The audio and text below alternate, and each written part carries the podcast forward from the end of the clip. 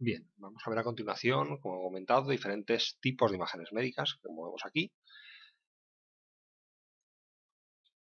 Entonces, bueno, vamos a ver primero una pequeña introducción y ya comenzaremos con cada punto concretamente.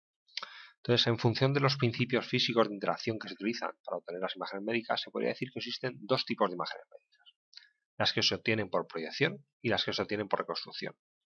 Las obtenidas por proyección, pues bueno, las surgen por la obtención directa de la interacción entre la radiación y el tejido.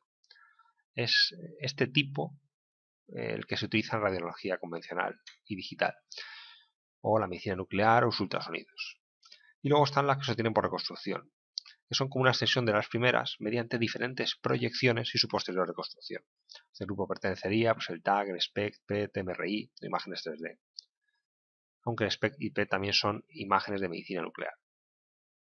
Y podríamos considerar un tercer tipo de imagen médica, que es la generada mediante procesamiento a partir de algunas imágenes anteriores.